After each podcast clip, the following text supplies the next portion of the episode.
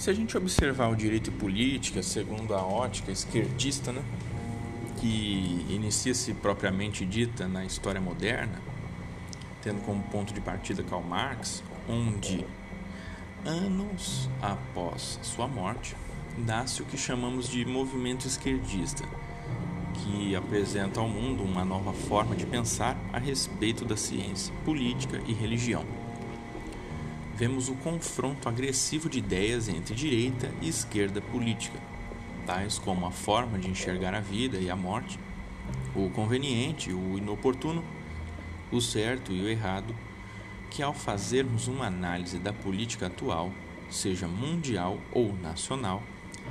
vemos a constante tendência neossocialista se alastrando pelo mundo de forma que não podemos mais ignorar os fatos e teorias que deixam o plano das ideias para se apresentarem no plano físico de nossa realidade. Vemos que o socialismo é uma realidade.